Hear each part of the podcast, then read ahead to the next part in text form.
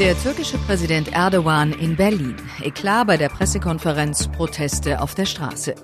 Umstrittener Anwärter für den Supreme Court, Richter Kavanaugh und sein mutmaßliches Vergewaltigungsopfer vor dem US-Senat.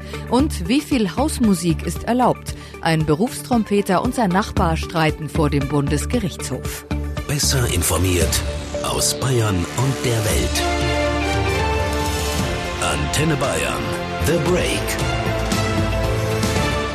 Hallo beim Nachrichtenpodcast von Antenne Bayern. The Break ist die Auszeit für mehr Hintergründe, mehr Aussagen und Wahrheiten. Es ist Freitag, der 28. September 2018. Redaktionsschluss für diese Folge war 16 Uhr. Ich bin Cordula Senft aus der Antenne Bayern Nachrichtenredaktion. Es ist einer der heikelsten Staatsbesuche der letzten Zeit. Der türkische Präsident Erdogan ist für drei Tage in Deutschland. Heute traf er in Berlin Bundespräsident Steinmeier und Kanzlerin Merkel. Erdogan hatte im Vorfeld mit einer Charmoffensive für gute Stimmung geworben. Er wünsche sich einen Neustart der deutsch-türkischen Beziehungen, sagte er. Wie schwierig das ist, zeigte allein die Pressekonferenz nach dem Treffen der beiden Staats- und Regierungschefs. Es ging um den in der Türkei wegen Spionage gesuchten Journalisten Dündar, der seit zwei Jahren in Deutschland im Exil lebt und der letztlich nun doch nicht bei der Pressekonferenz heute dabei war. Dabei war aber mein Kollege Arne Beckmann. Was war denn da los im Fall Dündar? Ja, die Türkei, die hatte gedroht, dass Erdogan nicht an der Pressekonferenz teilnehmen wird, wenn Dündar im Raum anwesend ist. Herr Dündar wurde jetzt aber nicht ausgeladen oder mundtot gemacht, das sagt zumindest Angela Merkel. Die Entscheidung, das will ich nur noch mal sagen, dass Herr Dünder an der Pressekonferenz nicht teilnimmt, hat er persönlich getroffen. Das hat er ja auch öffentlich deutlich gemacht. Ja, auf seinem eigenen Medienportal hat sich Dünder erklärt, der wollte verhindern, dass die Pressekonferenz seinetwegen abgesagt wird und dann auch alle anderen Journalisten keine Fragen mehr an Erdogan stellen können. Aber das war ja nicht der einzige Vorfall. Bei der PK gab es einen Eklat. Ein Mann wurde abgeführt. Warum das?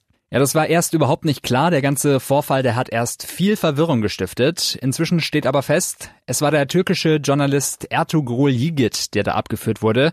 Möglicherweise wegen seines Outfits. Der hatte nämlich ein T-Shirt an, da stand auf Türkisch drauf Freiheit für Journalisten in der Türkei.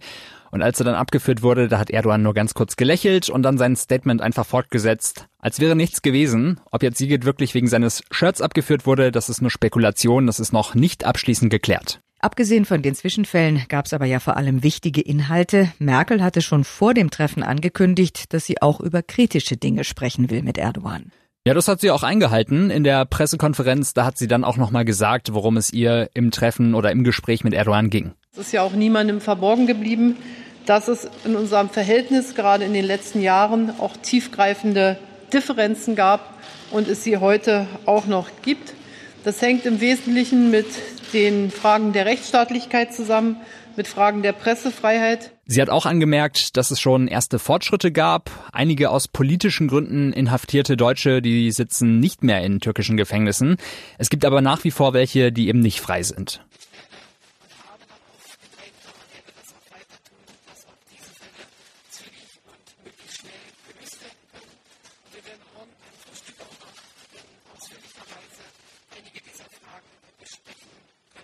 Der Staatsbesuch von Präsident Erdogan wird von zahlreichen Protestaktionen begleitet. Bis zu 10.000 Demonstranten werden in Berlin erwartet. Die ersten gingen schon gestern Abend auf die Straße.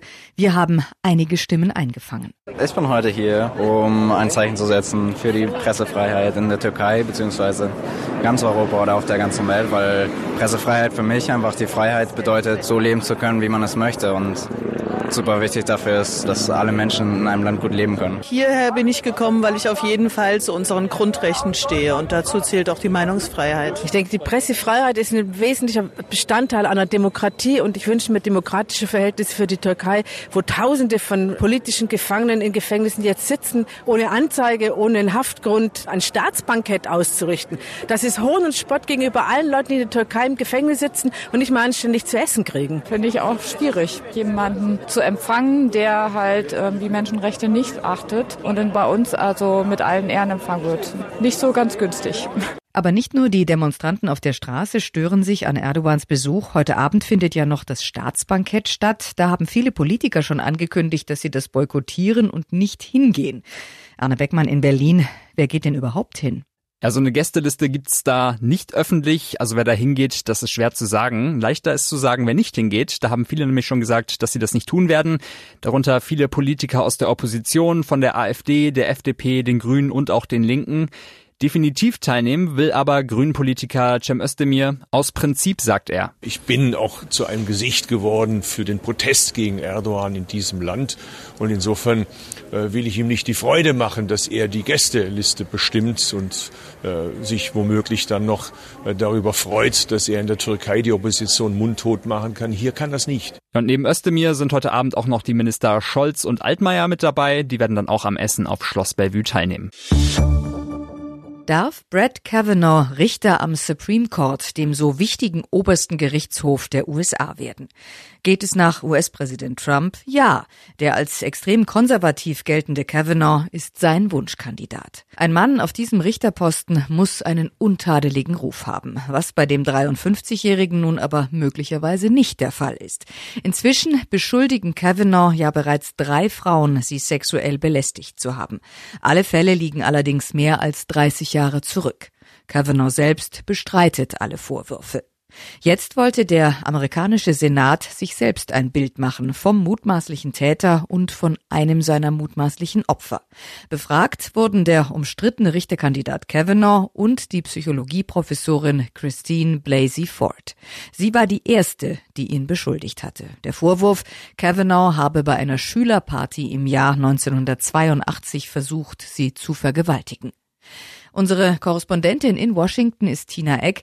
Tina, wie lief denn diese Anhörung vor dem Senat ab?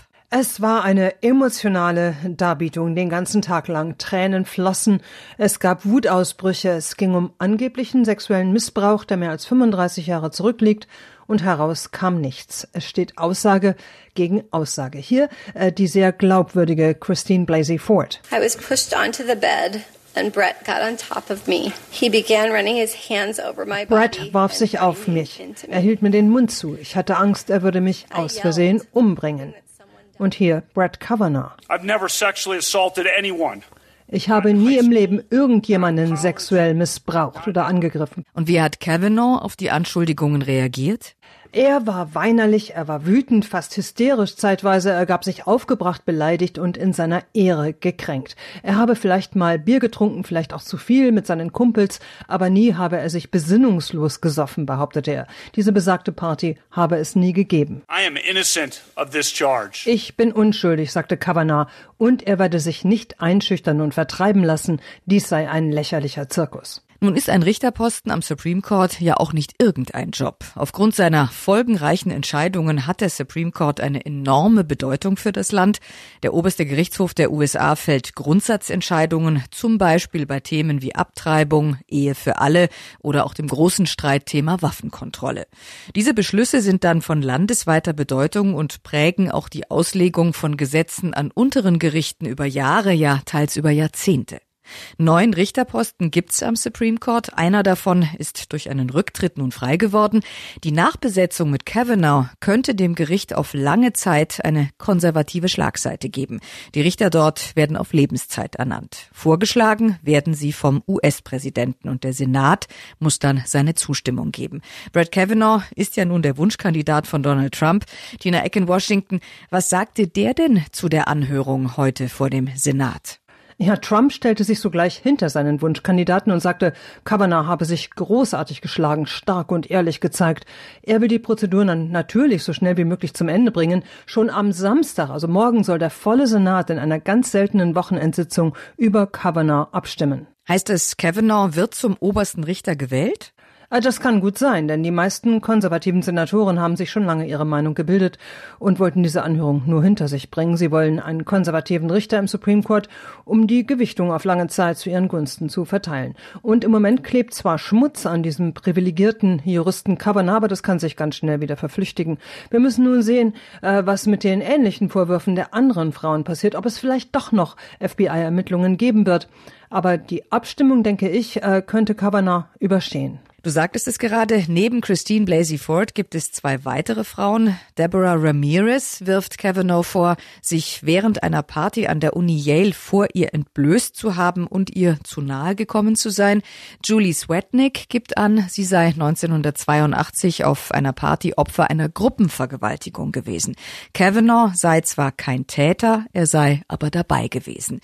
Sie habe ihn als exzessiven Trinker erlebt, der sich gegenüber Frauen regelmäßig unangenehm angemessen verhalten habe. Kavanaugh selbst bestreitet ja alles und sieht sich als Opfer einer politischen Kampagne gegen seine Ernennung. Viele von uns kennen sie, Nachbarschaftsstreitigkeiten. Die können um diverse Themen gehen. Ein immer wiederkehrendes ist die Lärmbelästigung. Der Nachbar oder die Nachbarin ist zu laut. Mit einem dieser Fälle beschäftigt sich ab heute in letzter Instanz der Bundesgerichtshof in Karlsruhe. Es geht um einen Fall aus Augsburg und es geht um zu laute Musik. In den Haaren liegen sich Nachbarn, die Wand an Wand wohnen in zwei Reihenhäusern. Einer ist Berufsmusiker. Er übt zu Hause mit seiner Trompete. Zwei Stunden die Woche kommen außerdem Schüler. Die Nachbarn stört das Trompetenspiel, vor allem wenn Tonleitern geübt werden. Radio hören und Fernsehen sei dann in normaler Lautstärke nicht mehr möglich, geschweige denn irgendwelche ruhigen Tätigkeiten. In vorigen Instanzen gab es einen Kompromiss, Trompete spielen nur ein paar Stunden, das hat aber beiden Seiten nicht gefallen und deswegen landete der Fall nun also vorm Bundesgerichtshof. Mein Kollege Michael Dose hat sich mal generell mit dem Thema Hausmusik beschäftigt, was man darf und was nicht. Michael, wie viel Musik darf ich denn zu Hause machen? Also das Wichtigste vorneweg, niemand muss komplett darauf verzichten, zu Hause Musik zu machen oder ein Instrument zu spielen. Für die Gerichte ist es, wie sie immer sagen, Bestandteil eines sozial üblichen Verhaltens und Musik machen gehört zur grundsätzlich geschützten Entfaltung der Persönlichkeit. Weil sich aber kaum ein Instrument in Zimmerlautstärke spielen lässt, müssen die Ruhezeiten eingehalten werden. In vielen Bundesländern geht die Nachtruhe von 22 Uhr abends bis 6 Uhr frühs. Ruhezeiten stehen oft auch in der Hausordnung oder im Mietvertrag. Dort kann außerdem festgelegt sein, wie lange am Tag höchstens gespielt werden darf. Wie stark darf das Musizieren zu Hause eingeschränkt werden? Der Bundesgerichtshof hat 1998 entschieden, also vor 20 Jahren gut, dass eine Ruhezeit von 20 Uhr abends bis 8 Uhr frühs und von 12 Uhr mittags bis 14 Uhr am frühen Nachmittag ausreichend Freiräume zum Musizieren lässt, wie Sie damals gesagt haben.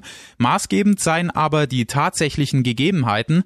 Die Bewohner einer Seniorenwohnanlage brauchen in der Regel mehr Ruhe als das junge Paar in der Nachbarschaft in seiner Eigentumswohnung. Und es kommt auch darauf an, wie hellhörig das Gebäude ist und wie laut die Umgebung und welche Art von Musik gemacht wird. Auch wenn es, wie hier im eigenen Reihenhaus, keine Vorgaben gibt, es gilt das Gebot der gegenseitigen gegenseitigen Rücksichtnahme erläutert Ulrich Roperz vom Deutschen Mieterbund, das Recht, Musik zu spielen, muss so schonend wie möglich ausgeübt werden, sagt er. Und was bedeutet das im Einzelnen? Ja, das bedeutet, dass zwei bis drei Stunden Musik am Tag Nachbarn normalerweise zuzumuten sind. Gerichte haben einzelnen Spielern aber auch schon strengere Auflagen gemacht, zum Beispiel maximal eineinhalb Stunden für ein Akkordeon. Beschränkungen der Lautstärke durch die Hausordnung darf es laut BGH nur bei nicht mehr hinnehmbaren Störungen wie Schlagzeugübungen oder Bandproben geben. Der Konzertpianist genießt gegenüber dem Anfänger keine Privilegien, auf die Qualität der Musik kommt es nicht an. Einzelne Profis haben vor Gericht allerdings schon sehr lange Spielzeiten durchgesetzt. Wenn man sich mit seinem Nachbarn nun aber so gar nicht einigen kann, was für Möglichkeiten hat man denn dann? Ja, nehmen wir mal an, der Nachbar lässt nicht mit sich reden, also wirklich überhaupt nicht. Dann müssen Mieter den Vermieter einschalten. Ein Musiker, der es trotzdem weiter übertreibt, riskiert eine Abmahnung. Wird ein Mieter ständig durch Musik gestört, ist das ein Grund, die Miete zu mindern. Der Musiker muss dann damit rechnen, dass der Vermieter Schadenersatz will. Zerstrittenen Haus- und Wohnungseigentümern helfen Schlichter oder Mediatoren dabei, eine für alle akzeptable Lösung zu finden. Julia Wagner, sie ist Referentin für Recht beim Eigentümerverband Haus und Grund Deutschland, rät auf jeden Fall zu einer außergerichtlichen Klärung. Wenn ein Gericht entscheide, habe immer einer das Nachsehen, manchmal aber auch sogar beide. Und wie liegen die Dinge nun aktuell im Augsburger Trompetenstreit? Also zunächst hat das Landgericht dem Musiker nach einem Ortstermin Auflagen gemacht. Er darf nur noch in einem Übungsraum unterm Dach spielen und nicht mehr als zehn Stunden unter der Woche, also von Montag bis Freitag. Proben am Wochenende sind nur vor schwierigen Konzerten erlaubt. Schüler unterrichten darf er daheim nicht mehr. Den Nachbarn reicht das aber immer noch nicht und der Trompeter wiederum will sich nicht in den Dachboden sperren lassen, wie er selbst sagt. Jetzt hat der Bundesgerichtshof das letzte Wort. Und der will sein Urteil im Augsburger Trompetenstreit am 26. Oktober verkünden. Das war The Break, der Nachrichtenpodcast von Antenne Bayern am Freitag, den 28. September 2018. Ich bin Cordula Senft aus der Antenne Bayern Nachrichtenredaktion. Antenne Bayern. Besser informiert. Jeden Tag. Zu jeder vollen Stunde auf Antenne Bayern. The Break. The Break gibt's auch Montag wieder. Um 17 Uhr. Jetzt abonnieren.